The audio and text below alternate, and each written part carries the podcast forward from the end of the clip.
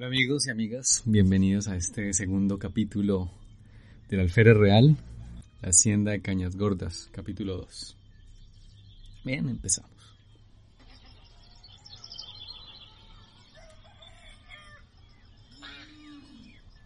Cañas Gordas era la hacienda más grande, más rica y más productiva de todas cuantas había en todo el valle, a la banda izquierda del río Cauca. Su territorio era el comprendido entre la ceja de la cordillera occidental de los Andes y el río Cauca, y entre la quebrada de Lilí y el río Jamundí. La extensión de ese territorio era un poco más de una legua de norte a sur y varias leguas de oriente a poniente. El aspecto de esa comarca es el más bello y pintoresco que pueda imaginarse. Desde el pie de la empinada cordillera, que tiene allí el nombre de los Farallones, se desprende una colina que va descendiendo suavemente en dirección al río Cauca. En más de una legua de desarrollo, su forma es tan simétrica que no se observa en ella una protuberancia ni un bajío. Tampoco se ve árbol alguno, ni arbustos, ni maleza, porque es limpia en toda su extensión y está cubierta de menuda grama. Podría ser digno asiento de la capital de una gran nación, y gozaría de una perspectiva tan poética y de horizontes tan vastos como no los tiene tal vez ciudad alguna. Un templo que se edificara en la parte media de esa colina, con su fachada al oriente y con sus torres y su cúpula, sería un monumento verdaderamente grandioso y su aspecto sublime para quien lo contemplara desde lejos. Descendiendo por la colina, se ven a la derecha vastas praderas regadas por el cristalino Pance, río hermoso Pance, que tiene por límite el verde muro de follaje que les opone el Jamundí con sus densos guaduales a la izquierda, graciosas colinas cubiertas de pasto, por entre los cuales murmura el lilí, casi oculto a la sombra de los carboneros. Y allá abajo, en donde desaparece la gran colina, se extiende una dilatada llanura cubierta de verde césped que va a terminar en la selva del Cauca y que ostenta, colocados a regulares distancias, árboles frondosos o espesos bosquecillos, dejados allí intencionalmente para que a su sombra se recojan a cestear los ganados en las horas calurosas del día. Por todas partes corren arroyos de agua clarísima que se escapan ruidosamente arrebatados por el sensible desnivel del terreno y que van a llevar al Cauca el tributo de sus humildes raudales. La riqueza de la hacienda consistía en vacadas tan numerosas que el dueño mismo no sabía fijamente el número de reses que pasían en sus dehesas, aunque no ignoraba que pasaban de diez mil. Era casi tan opulento como Job, quien por su riqueza era varón grande entre todos los orientales, antes de ser herido por la mano de Satanás. Allí había partidas de ganado bravío que nunca entraban en los corrales de la hacienda, ni toleraban que se les acercara criatura humana.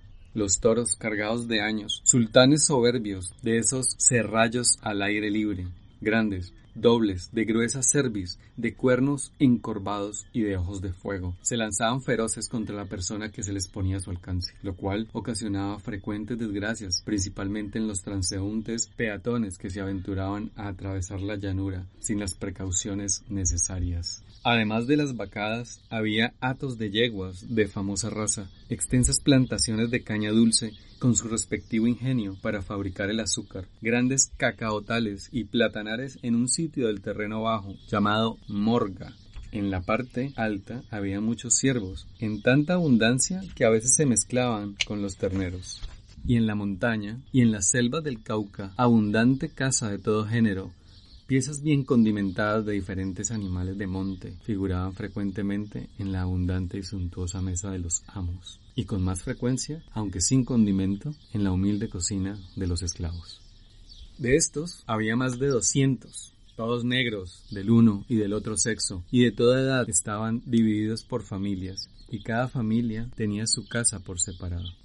Los varones vestían calzones anchos y cortos de lienzo de Quito capisallo de lana basta y sombrero de junco. No usaban camisa.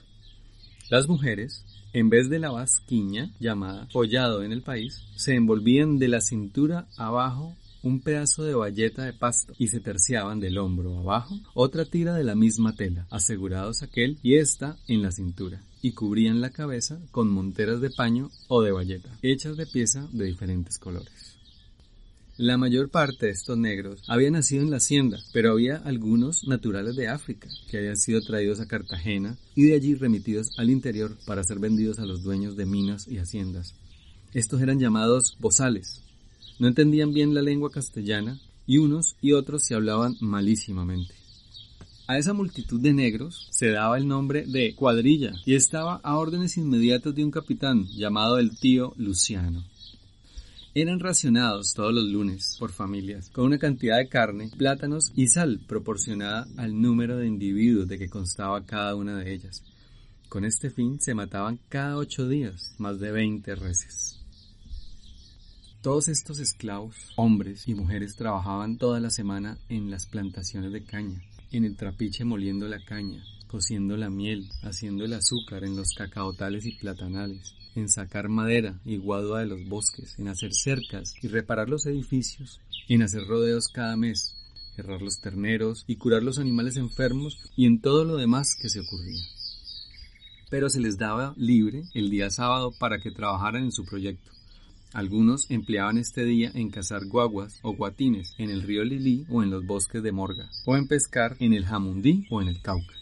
Otros, laboriosos y previsivos, tenían sus labranzas sembradas de plátano y maíz, y criaban marranos y aves de corral. Estos a la larga solían librarse, dando a su amo el precio en que él los estimaba, que era por lo regular de 400 o 500 patacones. Cuando un marido alcanzaba así su libertad, se mataba enseguida trabajando para liberar a sus hijos y a su mujer, y esto no era muy raro. A la falda oriental de la gran colina que hemos descrito estaba la casa de la hacienda, que hasta ahora existe, con todos los edificios adyacentes casi a la orilla de la quebrada Lili. Esa casa consta de un largo cañón de dos pisos, con un edificio adicional en cada uno de los extremos, los cuales forman con el tramo principal la figura de una Z al revés. A continuación de uno de estos edificios adicionales estaba la capilla y detrás de esta el cementerio.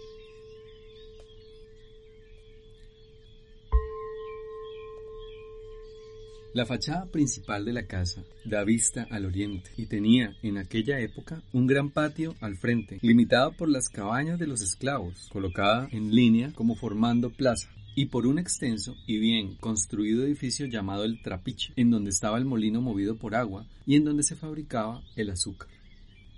La casa grande en el edificio bajo solo tenía una puerta en la mitad del corredor del frente, la cual daba entrada a la sala principal y al patio interior.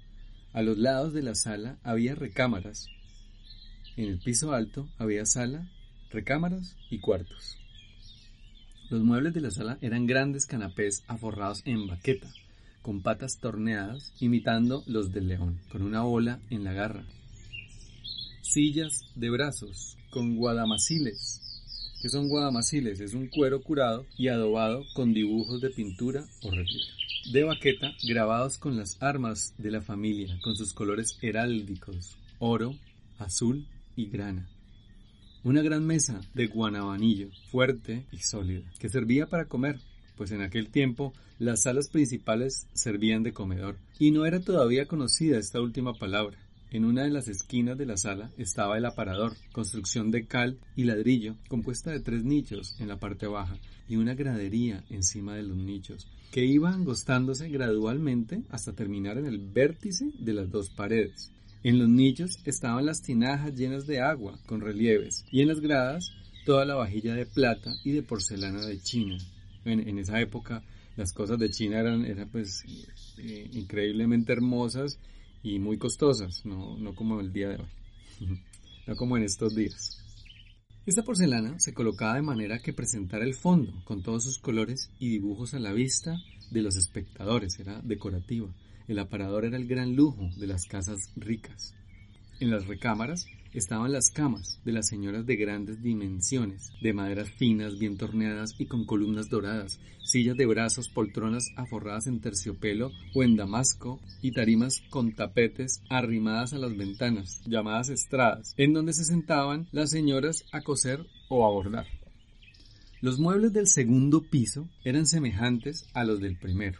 En todas las piezas había cuadros de santos al óleo, con sus marcos dorados y con relieves trabajados unos en España y otros en Quito. y todos de bastante mérito. Tal era, a grandes rasgos, en 1789, la hacienda de Cañas Gordas que pertenecía al muy noble y rico señor don Manuel de Caicedo y Tenorio, coronel de milicias disciplinadas, alférez real y regidor perpetuo de la muy noble y leal ciudad de Santiago de Cali. La ciudad tenía estos títulos por cédula real, y el mismo origen tenían los de don Manuel de Caicedo. Sospechamos que a ese sitio se le dio el nombre de Cañas Gordas, deducido de los extensos guaduales que por allí se encuentran, principalmente a orillas del río Jamundí, pues sabido es que los conquistadores daban a la guadua el nombre genérico de caña, que por ser tan gruesa la llamaban gorda. Así se lee en la obra del padre Fray Manuel de Rodríguez, jesuita hijo de Cali, publicada hace dos siglos y titulada El Marañón o Amazonas.